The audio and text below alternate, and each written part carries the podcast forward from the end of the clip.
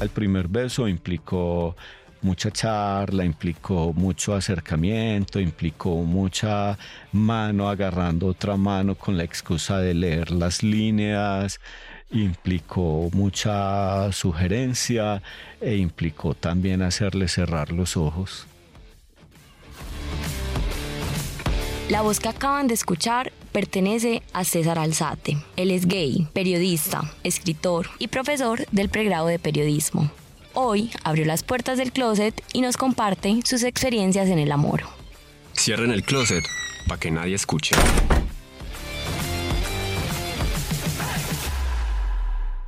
Profe, ¿cómo estás? Profe, hola, estamos genuinamente súper emocionados de, de, que estés con nosotros hoy acá y compartiendo todo lo que tengas por decir y responder a las preguntas que te vamos a hacer hoy. Bueno, esperemos que las respuestas estén a la altura de esa emoción. Bueno, eh, la primera pregunta es, ¿qué es para ti el amor? no podrían hacerme una pregunta menos difícil de responder. Vea, ese sí es un tema que he estado pensando, sobre todo últimamente, y es que el amor en, primer, en una primera mirada es una estrategia de la evolución para que coexistamos y sobrevivamos todos juntos.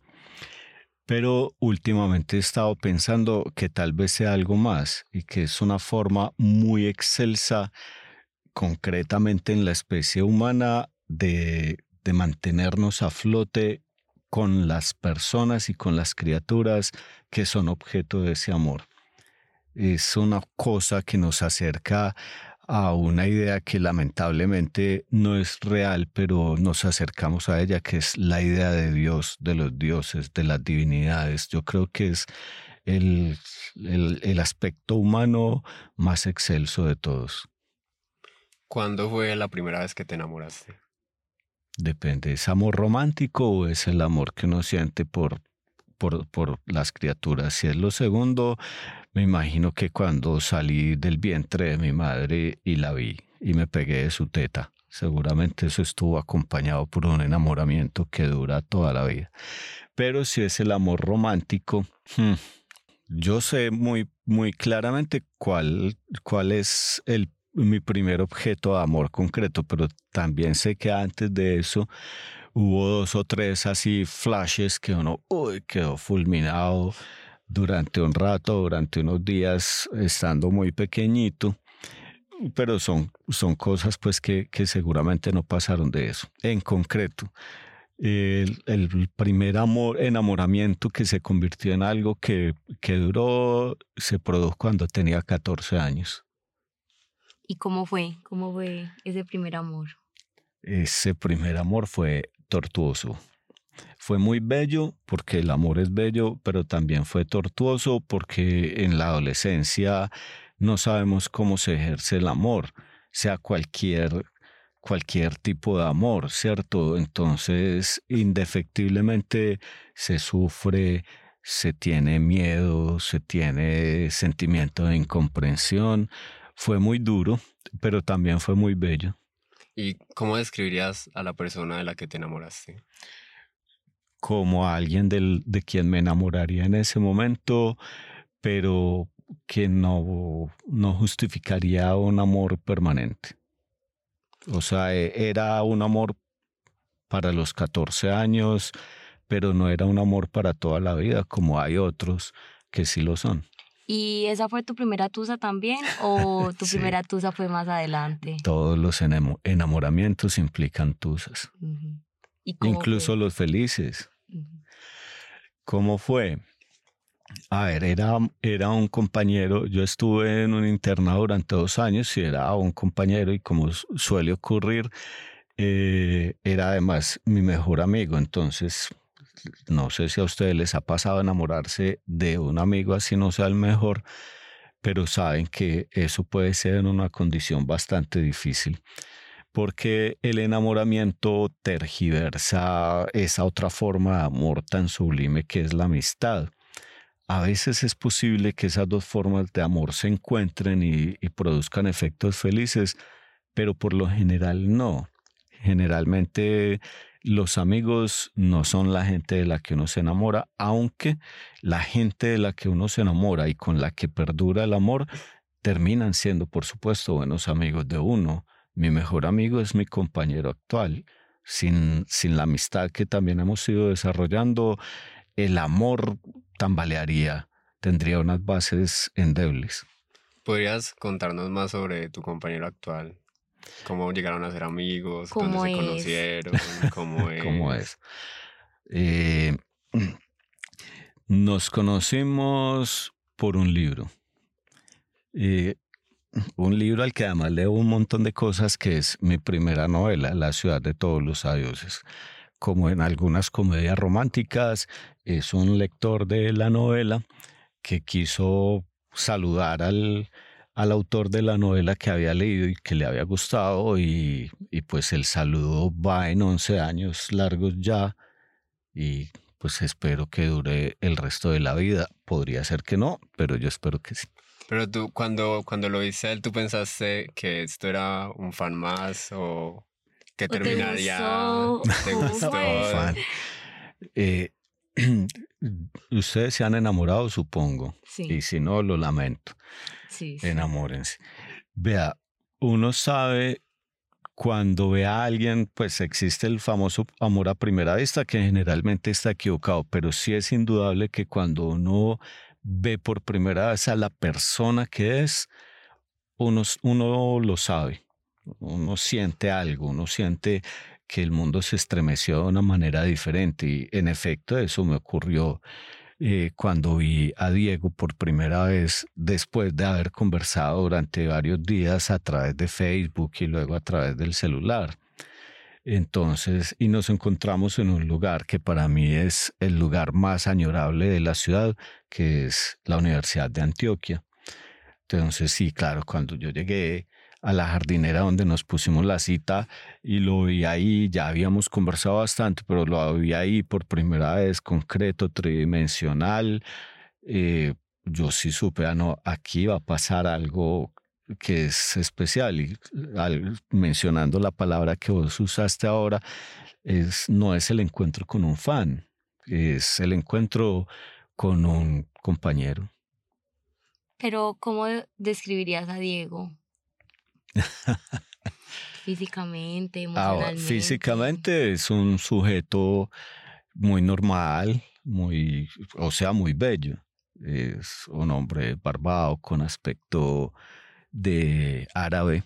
Muchas veces lo confunden con un árabe bonito físicamente. Pero lo más importante es el, el ser humano Diego, que es un hombre muy sabio, muy sensato, muy noble, muy lleno de amor en todas las formas que el amor puede adquirir, desde la que a mí más me interesa, que es la romántica, la de pareja, hasta el, el amor que implica la solidaridad con los otros seres humanos, pero también con las otras criaturas con las que compartimos el mundo, principalmente los animales e incluso las plantas. ¿Recuerdas tu primer beso con Diego? y yo creo que todos recordamos el primer beso que nos hemos dado con cada persona con, con, quien nos hemos besado, pero sí, claro. ¿Cómo fue? Mm. Fue tierno. fue muy nervioso, fue nervioso, porque nos estábamos conociendo, nos habíamos conocido a raíz de un libro, o sea, a raíz de alguna manera de, del fan que, que, hace contacto con, con el escritor y eso implica unas desventajas, ¿cierto? Implica como una condición dominante que, que, no, que yo no quería ejercer, pero que de pronto él sentía que, que yo podía estar ejerciendo. Al principio todo encuentro, por muy luminoso que sea, está lleno de sustos. Entonces llegar al primer beso implicó mucha charla, implicó mucho acercamiento, implicó mucha mano agarrando otra mano con la excusa de leer las líneas, implicó mucha sugerencia e implicó también hacerle cerrar los ojos. ¿Y qué cosas has aprendido del matrimonio? Muchas. La principal de ellas es que el matrimonio puede ser una muy bella condición para estar. Es una forma de estar juntos, de estar acompañados. En mi caso, ha sido una muy buena compañía. Entonces, pues yo creo que el matrimonio es una experiencia totalmente feliz. No en todos los casos se da, no en todas las circunstancias, pero en la mía sí es es esa mm, institución humana que sirve para que dos, a veces tres o más, en mi caso solo somos dos y espero que así siga siendo, dos se juntan para literalmente compartir la vida, compartir el mundo, cuidarse, protegerse, también a veces odiarse, porque en el amor también hay baches que se llenan de odio, ¿cierto? A eso no hay que temer, no hay que tenerle miedo. A veces las cosas se salen de su cauce y por un momento en la relación domina la rabia y la rabia siempre será cercana al odio. Lo importante es no quedarse en ella, ¿cierto? ¿Cuál consideras que es tu virtud más poderosa en el amor? la permanencia. La permanencia y la claridad. Yo creo que esas son dos cosas, son dos cosas muy importantes. Eh, mi experiencia me indica que la mayoría de las relaciones que fracasan lo hacen por esas dos cosas, por la falta de esas dos virtudes, porque la gente muchas veces no es clara con lo que siente y no es clara ni siquiera consigo misma. Y muchas veces no es clara con la otra persona, ¿cierto? Y lo otro es que la gente, pues, con mucha facilidad decide irse y nada, una relación importante es una relación llena de incertidumbres y llena también de malos momentos, todos ellos opacados por la gloria pues del amor. Pero si esos malos momentos, esas malas experiencias que vivimos y que son inevitables y que además son deseables, si nos espantan, nos vamos, es muy fácil espantarse, es muy fácil que a uno le disguste el mal genio del otro en algún momento del día o que le, o que le disguste que no siempre esté tan bello, porque lo primero que ocurre en el amor es un deslumbramiento y un ver al otro como un ser supremamente bello, pero la convivencia te muestra que la belleza no es permanente. Pero esa falta de belleza que es ocasional también hace parte y también hay que disfrutarla y también hay que quererla. Yo quería saber cómo fue la pedida de mano, matrimonio. Se fue dando, se fue dando poco a poco eh, eh, y ocurrió muy rápido. Ocurrió muy rápido en la relación, pero no ocurrió muy rápido en mi vida. Eso ocurrió hace 11 años, yo ya estaba bastante adulto. Pronto nos dimos cuenta de que, de que esta era una relación que, iba a ser muy importante para ambos. Y pues nada, una vez inclusive en una racha económica muy mala, casi al borde del desempleo, yo estábamos en la terminal del sur conversando y yo tuve como un momento de iluminación. Había algunos problemas en su casa, había problemas, como les digo, yo estaba en una muy mala época económicamente hablando y dije, no, estas cosas las superamos juntos y yo las quiero superar junto a esta persona y tomé impulso y le dije, oíste, ¿por qué no nos, por qué no nos juntamos? Y él me miró como sin creerlo, pero lo pensó. Él es un hombre muy meditativo y, y muy, muy claro en sus cosas y pensó, pues sí. Y él, pues sí, ya lleva 11 años. Qué lindo, pues sí, me parece. Qué bello. ¿Y tú consideras de alguna forma que ese matrimonio también es como una expresión de lucha? Claro, lo que les decía ahora, el matrimonio, que es una muy bonita experiencia, implica una lucha constante, una lucha constante con y contra los propios demonios, con y contra los propios ángeles, pero súmele a eso los del otro y súmele a eso los que el mundo externo nos lanza permanentemente. Somos seres humanos y estamos vivos en este mundo tan enloquecido casi que de puro milagro, pero ese milagro lo producimos diariamente a través de esa voluntad de mantenernos que, que cultivamos.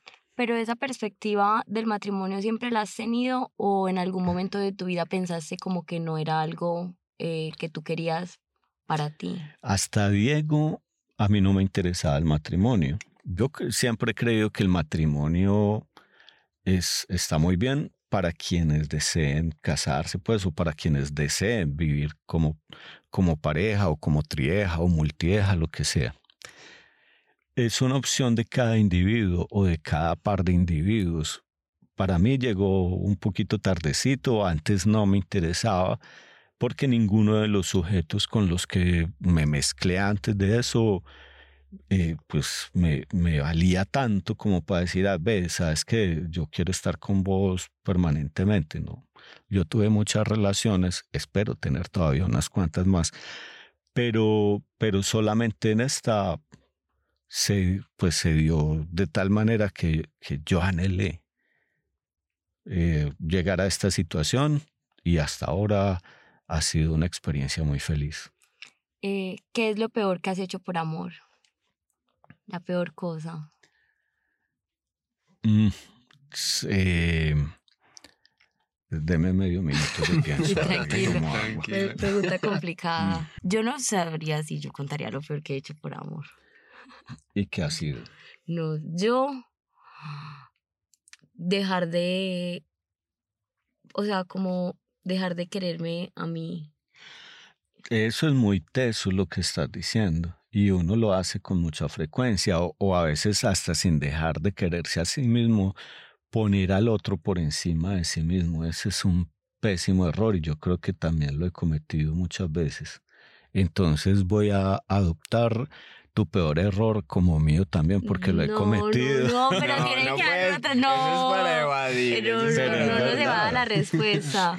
Eh, no, pero, pero mucho eso, pero no, mentira. Vea, el peor error es decidir por el otro, decidir para bien y decidir para mal. Muchas veces yo he decidido que, que el otro no quiere estar conmigo o que yo no soy la persona que, que le conviene. Y ese es un gran error, porque las decisiones de cada cual las debe tomar cada cual.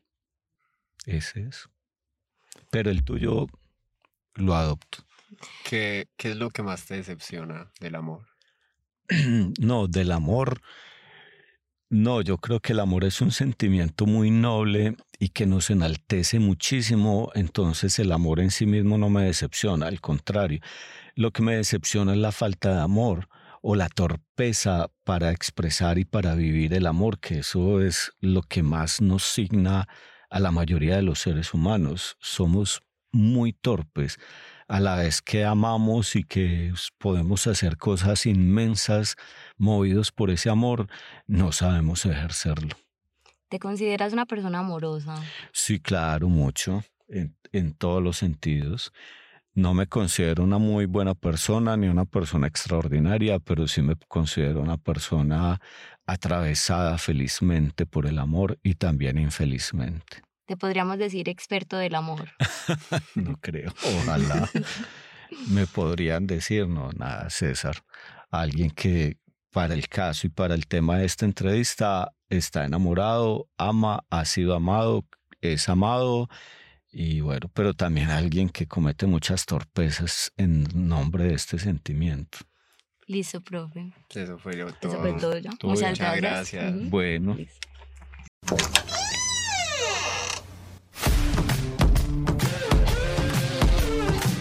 Como al inicio lo cerramos, ya podemos abrirlo. Sálganse del closet. Esto fue Cierren el Closet, un especial periodístico de De la Urbe grabado en el Laboratorio de Fonética de la Facultad de Comunicaciones y Filología de la Universidad de Antioquia. Un podcast realizado por Tomás Mejía y Sofía Naranjo. En el próximo episodio escucharán la historia de amor de Simón Zapata, estudiante de CAM y artista visual. Nos escuchamos. La portada del capítulo de este podcast fue elaborada con inteligencia artificial.